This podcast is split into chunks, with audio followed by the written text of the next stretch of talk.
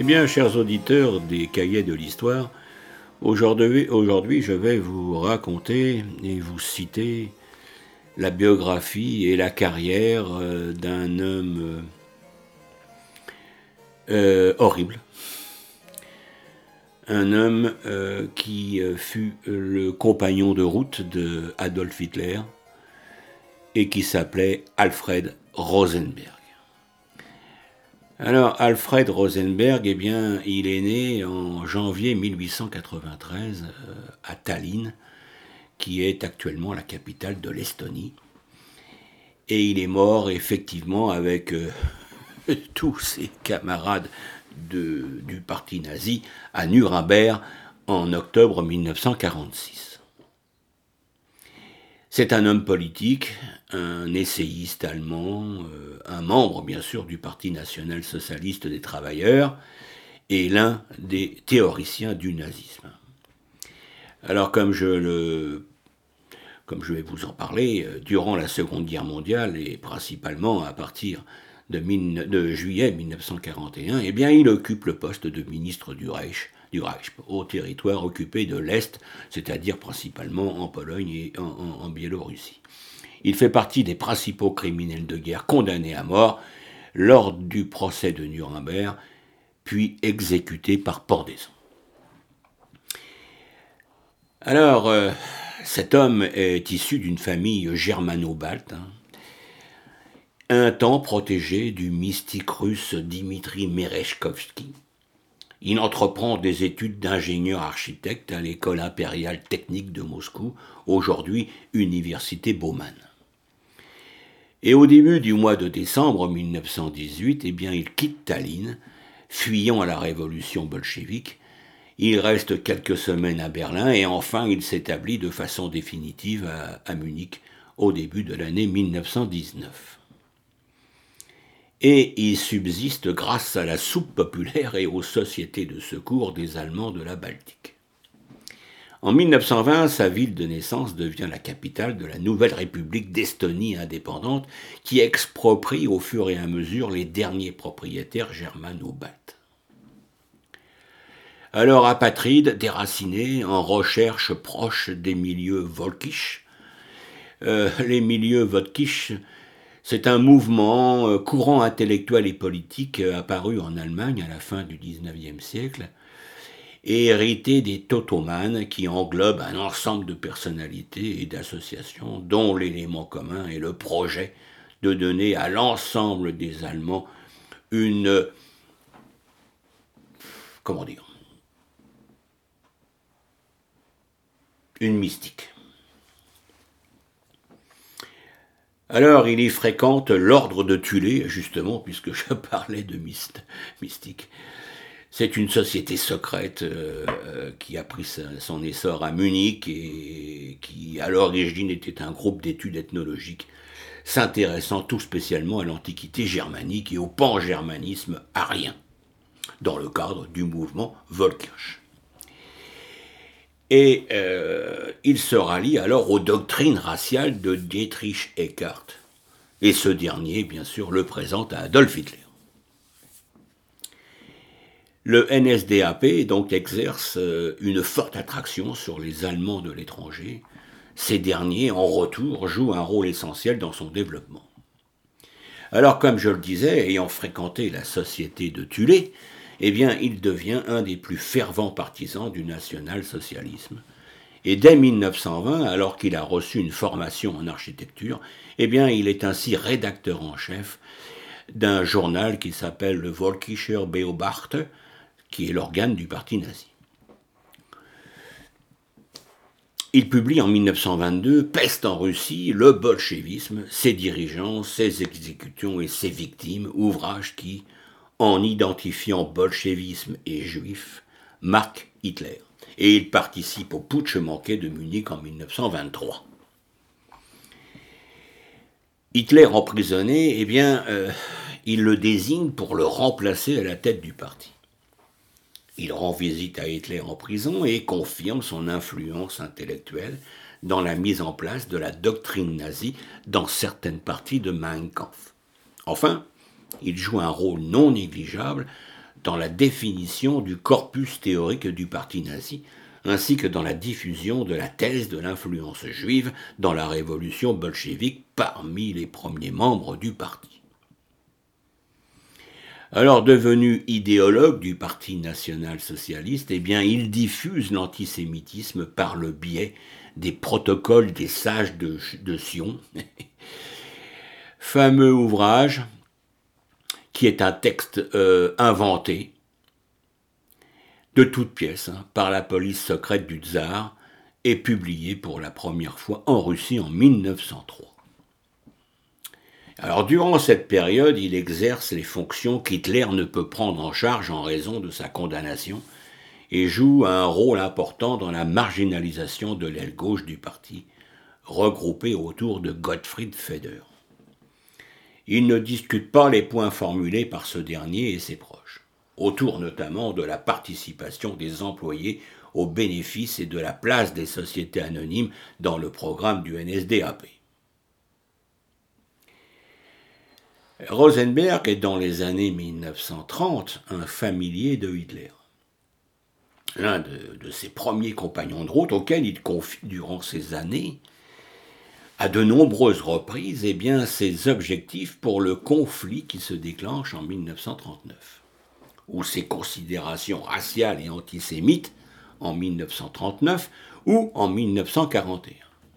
Cependant, à l'image de l'autre idéologue qui s'appelait donc euh, Gottfried Feder, il est peu à peu évincé de toute responsabilité importante. Ainsi, sa relative proximité avec Hitler n'empêche pas les nombreux déboires et déconvenus qui jalonnent sa carrière au sein du Troisième Reich. Dès 1934, par exemple, il est écarté des responsabilités les plus importantes dans le domaine des affaires étrangères, à la suite de son échec londonien de l'année précédente, et surtout en raison de la montée en puissance de Joachim von Ribbentrop. En effet, colérique, Piètre administrateur, il est peu apprécié au sein des principaux responsables nazis, comme l'atteste la coalition montée contre lui durant l'automne 1939, euh, regroupant l'ensemble des acteurs du NSDAP et de l'État compétents dans le domaine idéologique. De plus, ses écrits sont peu lus par les membres euh, du parti, Hitler lui-même ayant confessé à Albert Speer son architecte en chef, ne jamais l'avoir lu dans son intégralité, tout comme les Gauleiter, c'est-à-dire ceux qui dirigent les districts, mais lui attire l'inimitié profonde des membres chrétiens du NSDAP. Par exemple, l'historien Joachim Fest écrit Eh bien, les compétences de Rosenberg furent dès le commencement sérieusement limitées. Göring était muni des pleins pouvoirs pour la réalisation du plan primordial. Himmler, envoyé extraordinaire dans le secteur opérationnel de l'armée, exerçait en même temps les fonctions de chef de la police, du Reichsführer SS, de commissaire du Reich chargé des problèmes de transfert des populations et de la consolidation du Volkstum allemand. Sockel assumait la responsabilité des problèmes de main-d'œuvre et Keitel la direction de la Wehrmacht. Toutes ces instances grignotaient si bien les compétences de Rosenberg qu'il ne lui restait guère que son titre. Et de fait, la tâche du ministre du Reich se réduisit bientôt à rédiger des textes que personne ne lisait, des mémorandums qui ne franchissaient pas les portes de ses services, des protestations dont nul ne prenait plus connaissance, un compagnon oublié à la tête d'un service non moins oublié. Alors, après la prise de pouvoir en 1933, eh bien, il subit l'inimitié personnelle de la part de Hermann Göring, mais aussi de Heinrich Heimler et de Joseph Goebbels qui l'écartent de tous les postes ministériels, et il doit alors se contenter d'un rôle secondaire aux affaires étrangères du parti. En 1934, euh, à la tête de la recherche au sein du parti, eh il développe la, recherche nazie vers l'archéologie et l'ethnographie. Il développe au sein de son bureau euh, l'Amt Rosenberg, c'est-à-dire une fédération de la préhistoire allemande du Reich. Et jusqu'en 1937, eh cette fédération connaît sous la houlette de Rosenberg des succès indéniables. Cependant, Rosenberg et son protégé doivent, à partir de ce moment, compter avec l'influence grandissante de la SS et doit, surtout après 1940, céder le pas devant cette institution SS. Alors, responsable du Kampfbund for Deutsche Kultur, eh bien, il développe également ce qu'il estime être le programme nazi en matière de politique culturelle éducative. Mais il doit composer avec les tenants d'un christianisme positif du national-socialiste, comme il doit s'entendre avec Goebbels. En 1939, il tente à nouveau de prendre pied dans ce domaine à la faveur d'une disgrâce passagère de Goebbels. Cependant, malgré cet échec, il met en place au cours des années qui suivent l'Institut pour l'étude de la question juive qui démarre ses activités en 1938 présidé par un ancien proche de Hans Frank, brouillé avec ce dernier pour tenter de prendre le contrôle de la propagande antisémite dans le parti. Et en 1944, eh cet institut organise à Cracovie un congrès anti-juif dont la tenue est annulée en raison de la proximité du front. oui. Alors, euh, auteur du seul ouvrage officiel précisant la doctrine du NSDAP dans le domaine des affaires étrangères, eh bien, il analyse la politique internationale avec le prisme de la lutte des races. La situation internationale des années 1920, clarifiée à ses yeux, ne s'est cependant pas améliorée pour les Allemands, d'après lui. Ainsi, les années 1920 sont marquées dans ce domaine par de nombreuses rivalités entre les responsables du NSDAP, du nord du Reich, plutôt partisans d'une alliance de l'ensemble des peuples européens opprimés et les proches de Hitler, regroupés dans le sud du Reich. Hostile à toute entente autre que tactique avec l'URSS. Alors, souhaitant prendre le contrôle des affaires étrangères allemandes, il tente de prendre pied par le biais d'un bureau Euh, créé en 1933, mais rapidement écarté en raison de l'échec d'une mission à Londres en mai 1933. Et en septembre de la même année, lors du congrès du parti, eh bien, il confirme l'orientation prise par le NSDAP depuis 1927, hostile à tout rapprochement avec l'URSS.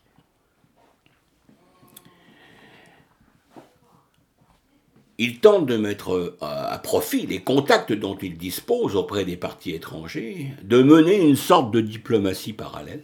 Cependant, sa première mission à Londres, euh, comme euh, on en parlait en mai 33, mélange de diplomatie parallèle et de rapprochement personnel tourne au fiasco. Alors, Politisch Armt continue cependant d'exister, mais son chef ne parvient pas a imprimé sa marque dans le domaine des affaires étrangères. Parallèlement à ce bureau, il organise, pour contrer la montée en puissance de Joachim von Ribbentrop, eh bien une école à destination des membres du parti, destinée à devenir une pépinière de futurs diplomates. Globalement, cette école se révèle, comme toutes les écoles mises en place par le parti, un échec, par manque de débouchés. Et parmi les anciens élèves de cette école, eh bien, ont cependant été recrutés un certain nombre de diplomates affectés en Europe de l'Est. Il tente encore, en dépit de ses échecs, de s'immiscer dans le domaine des affaires étrangères, notamment en prenant régulièrement la parole au nom du Reich, en 1936 par exemple, en félicitant un prélat autrichien pour ses prises de position hostiles à l'Union soviétique. En 1938, eh la nomination de Joachim von Ribbentrop au ministère des Affaires étrangères, puis en 1939, la signature du pacte germano-soviétique sonne le glas de ses ambitions.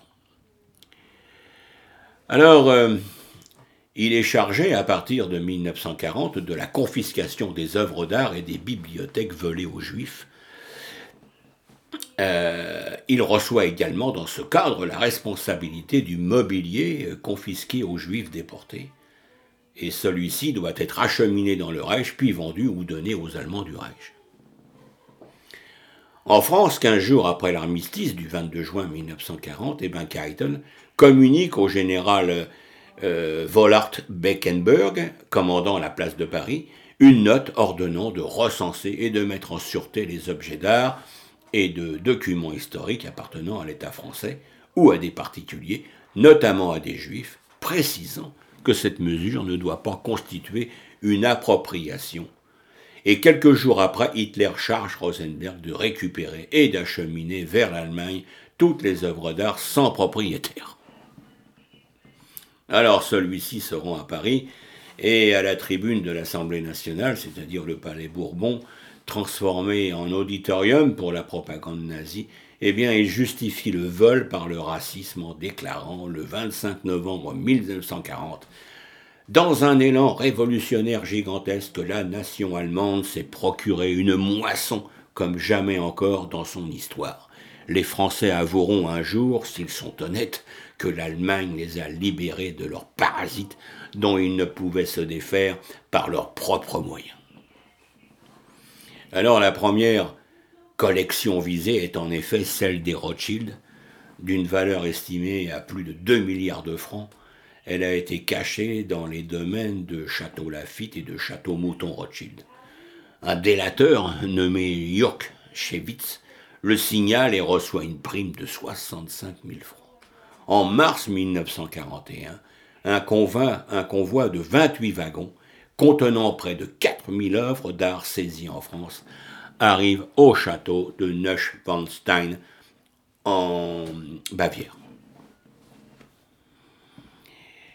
Durant les mois qui euh, suivent, euh, eh bien, de la même année, la campagne de Grèce terminée, euh, le commando spécial Grèce, placé sous la responsabilité de Sarp, se livre au pillage des biens juifs et il entreprend également en Grèce un certain nombre de fouilles, hors de tout accord avec les institutions archéologiques universitaires.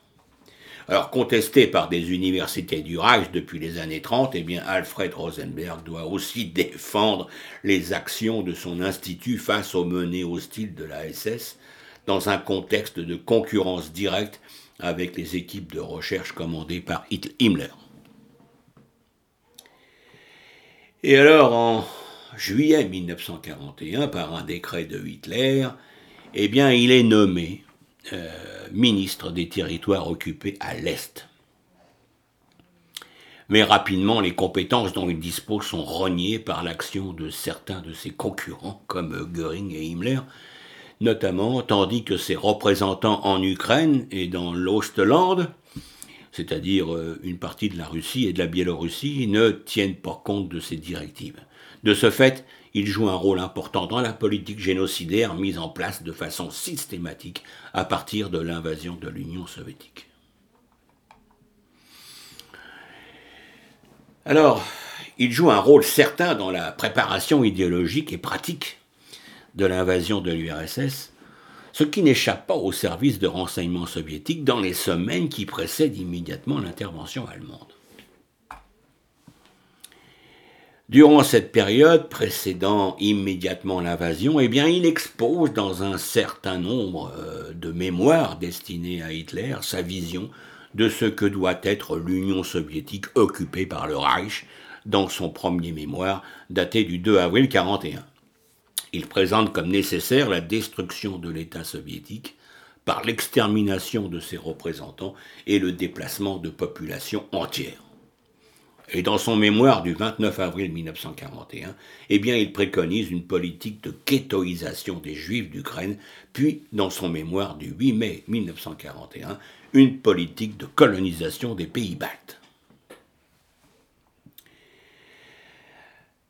Néanmoins, Rosenberg apparaît comme un ministre privé de son domaine de compétences, ses compétences ministérielles étant réduites comme peau de chagrin passant pour un illuminé, mais entouré d'une administration compétente, composé pour une part non négligeable de germano-baltes, il doit composer avec les services de Göring qui a la charge de l'économie et qui cherche à l'évincer dès sa prise de poste. Mais également de Himmler, dont les compétences policières sont définies clairement le 17 juillet, ainsi qu'avec les hauts commandements militaires Alors, dès sa nomination, eh bien, il trouve face à lui des commissaires qu'il n'a pas choisis et dont l'indépendance est garantie par Göring et Hitler en personne. Alors ce dernier, lui ayant signifié lors de sa nomination le peu d'importance qu'il accordait au décret que son nouveau ministre pouvait prendre pour les territoires placés sous son contrôle, Göring, à cette même occasion, lui a rappelé l'indépendance de fait des Reichskommissaren dans leur conscription. Et parallèlement à cette faiblesse politique, eh bien, le nouveau ministre doit constamment affronter les empiètements de Himmler sur ses propres prérogatives. Ainsi, il tente par exemple de lutter contre la corruption des fonctionnaires allemands en poste dans ces commissariats, mais sans grand succès. Parce que par exemple, Koch et Lopes, chacun dans leur circonscription, vivent dans le luxe. Alors, dès sa nomination, eh bien, euh, Rosenberg tente de mener une politique autonome dans les territoires à l'intérieur desquels son administration est compétente. Et le 16 juillet 1941, il propose la mise en place d'une politique favorable aux intérêts des Ukrainiens, supposée favorable au Reich, mais se heurte à l'indifférence de Göring et à l'opposition de Koch, commissaire nouvellement nommé. De même, il tente d'exclure le clergé catholique des territoires qu'il contrôle en limitant l'accès des régions placées sous sa juridiction aux seuls clercs originaires de ces régions. Dans le même temps, il tente de coordonner l'action des différents acteurs de la politique allemande à l'Est, encourageant des actions génocidaires coordonnées. Alors, c'est un acteur du génocide lors des préparatifs de la guerre à l'Est, eh les territoires qu'il est censé administrer, euh, quelques semaines après le déclenchement des opérations, sont ainsi prévus pour accueillir les Juifs du Reich et des régions limitrophes. Alors, en octobre 1941, il est appelé par Hans Frank, le gouverneur général de Pologne, au sujet de la déportation des Juifs du gouvernement général dans les territoires placés sous sa responsabilité mais à ce moment, il se montre réticent à cette déportation systématique, impossible à réaliser selon lui. De même, peu de temps après, en novembre 1941, Rosenberg rencontre Himmler afin de savoir si la politique génocidaire est du ressort de la police, placée ainsi dans le domaine de compétence du Reichsführer SS, ou peut être assimilée à un élément de la politique générale, donc sous sa propre compétence. Ainsi, durant l'hiver 41-42, eh bien, il tente de prendre le contrôle de la gestion des Juifs vivant dans les territoires conquis sur l'URSS. En juillet 1942, face à Himmler, lorsqu'il propose également une définition du Juif dans les territoires dont il a la responsabilité. Enfin, la soi-disant responsabilité. De plus, l'absence d'accès direct à Hitler, dont les visiteurs sont sévèrement contrôlés, et la présence de Martin Bormann le prive dans les fêtes d'une partie de ses prérogatives. Entre avril 41 et octobre 43, date de la dernière visite attestée, eh bien, Rosenberg rencontre Hitler 16 fois. De plus, à partir du mois de mars 43, il n'a plus de représentant personnel auprès de Hitler pour faire valoir le point de vue de l'administration qu'il dirige.